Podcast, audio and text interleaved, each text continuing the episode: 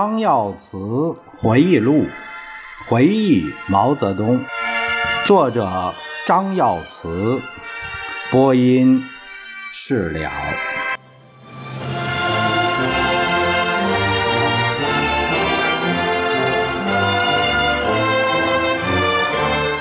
第五章第三节，伴随毛主席南巡。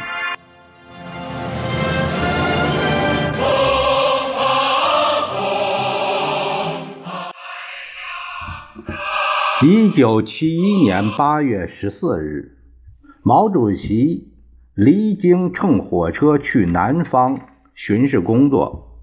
我带了一中队一百余人，每人两支枪，一支手枪，一支自动步枪，还有轻机枪，负责毛主席的安全任务。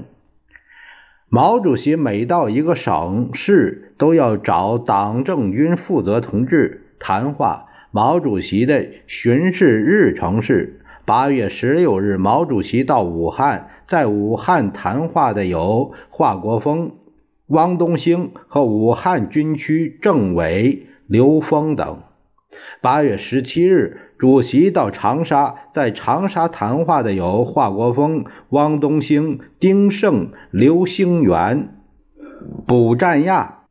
八月三十一日，主席到南昌，在南昌谈话的有许世友、韩先楚、汪东兴、陈世清、杨栋梁、文道洪。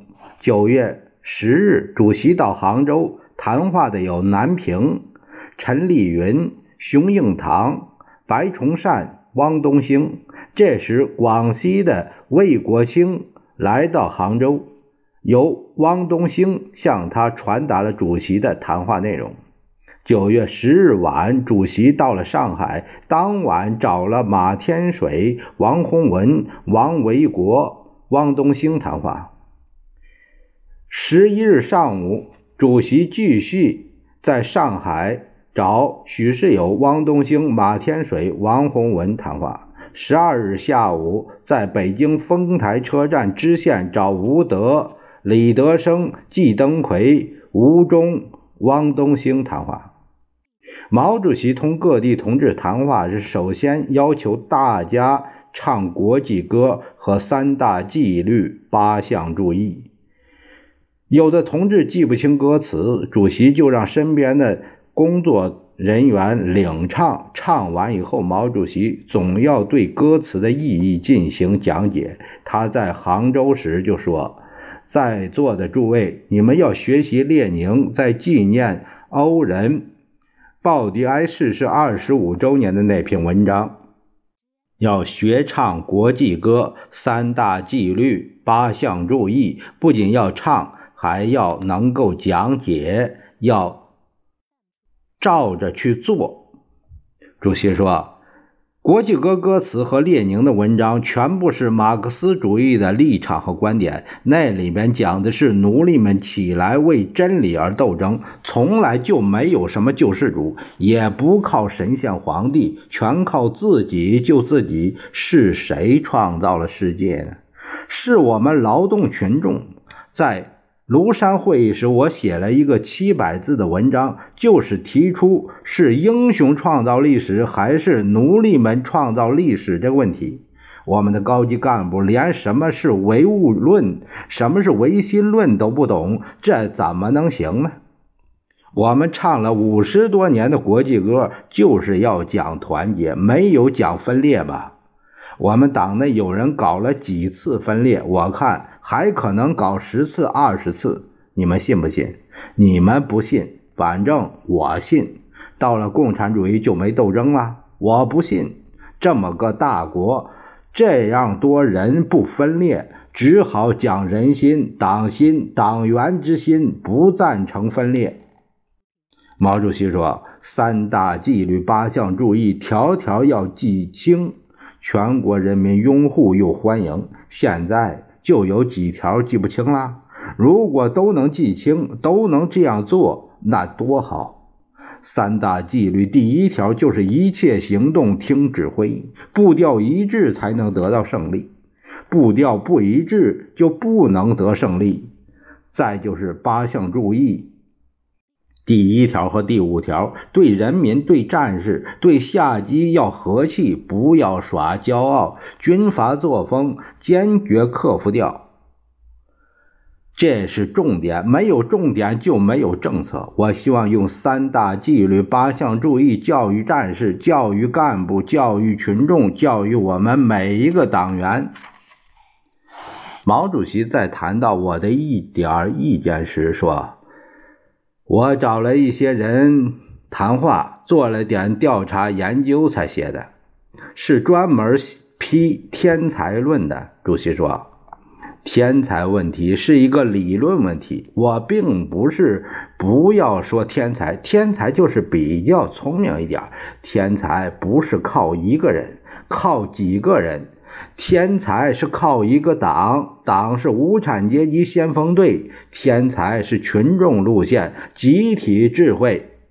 所到之处，毛主席。都着重谈庐山的斗争问题，点名批评林彪、陈伯达和黄永胜等人。他指出，庐山这件事没有完，还没有解决。陈伯达后面还有人，我看他们的突然袭击、地下活动是有计划、有组织、有纲领的。纲领就是设国家主席，就是天才，就是反对九大路线。推翻九届三中全会的三项议程，毛主席说：“他们心里有鬼，有人急着想当国家主席，分离党，急于夺权。”毛主席说：“林彪那个讲话事先没有同我商量，也没有给我看，事先连招呼都没打。”他们有话事先不拿出来，大概认为有什么把握了，好像会成功了。可是，一说不行，就慌了手脚。起先那么大的勇气，大有炸平庐山、停止地球转动之势。可是，又赶快收回记录。他指的是叶群等人发言的记录。既然有理，为什么收回呢？说明他们空虚、恐慌。呃，庐山这次斗争，林彪当然要负一些责任。他们先搞隐瞒，后搞突然袭击，五个常委瞒着三个，也瞒着中央政治局大多数同志。除了那几个大将以外，有几个人发难，企图欺骗两百多个中央委员，这在我党有史以来是没有见过的。我一向不赞成自己的老婆当自己工作单位的办公室主任。林彪那里是叶群当办公室主任，他们四个人指的是黄、吴、李、秋啊。他们四个人向林彪请示问题都要经过他，做工作都要靠自己动手，亲自看、亲自批，不要靠秘书。不要把秘书搞成那么大的权，我的秘书只搞收收发发文件，拿来自己选自己看，要办的事儿自己写，免得误事。毛主席在谈到干部问题时，他说：“有些干部还没有站出来。我们的干部大多数是好的，不好的总是少数。不好的干部加以批评教育，好的干部要表扬，但不能捧。”毛主席第一次不点名的点了林立果，他说：“二十几岁的人就捧为超天才，没什么好处。”毛主席在谈到军队工作时指出：“我不相信军队会造反，我就不相信你黄永胜能够指挥军队造反。军下面还有师、团，还有司、政、后机关，你调动军队来搞坏事，听你的。”毛主席谈到对犯错误的同志怎么办的时候，他说：“还是教育的方针，惩前毖后，治病救人。我们党有这么一个规矩：有错误不要紧，错了就检讨，允许改正错误。不管谁犯了错误，不讲团结，不讲路线，不讲政策，总是不好吧？”想起吴法宪所讲的伟大谦虚，毛主席说。什么伟大谦虚，在原则问题上从来没有客气过。要敢于反潮流，反潮流是马列主义的一个原则。我在庐山会议的态度就是一次反潮流。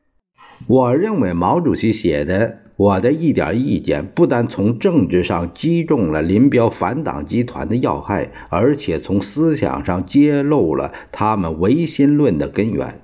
毛主席南巡讲话特别强调指出：是唯心论还是唯物论？是英雄创造历史还是奴隶们创造历史？这不仅是理论上的斗争，而且是党内两条路线的斗争。思想和政治二者紧密联系的，是不可分割的。毛主席说：“对路线问题、原则问题，我是抓住不放的；重大原则问题，我是不让步的。回到北京，我还是要找他们谈。他们不找我谈，我去找他们谈。犯了。”大的原则错误为首的人要改也难，有的可能救过来，有的可能救不过来。前途有二，一个可能改，一个可能不改，要看实践。后来毛主席指出，实践证明黄叶吴李秋五个人的检讨是假的，是阴谋，连熊向晖这样的干部都不让知道，这不是阴谋吗？我历来主张，党内允许有公开的反对派，绝不允许有暗藏的反对派。搞阴谋、搞分离，就是搞修正主义。真正搞马克思主义的人，就要讲团结，就要光明正大。黄永胜他们光明正大吗？完全不是。总而言之，庐山的事儿根本没有完。毛主席最后说。希望你们要搞马列主义，不要搞修正主义；要团结，不要分裂；要光明正大，不要搞阴谋诡计。主席曾对我说：“凡是要搞阴谋的人，他总是要搞上几个人在一起。”他还说：“要认真学习马列主义，提高识别真假马列主义的能力。”我们要坚持真理，而真理必须旗帜鲜明。我们共产党人从来认为隐瞒自己的观点是可耻的。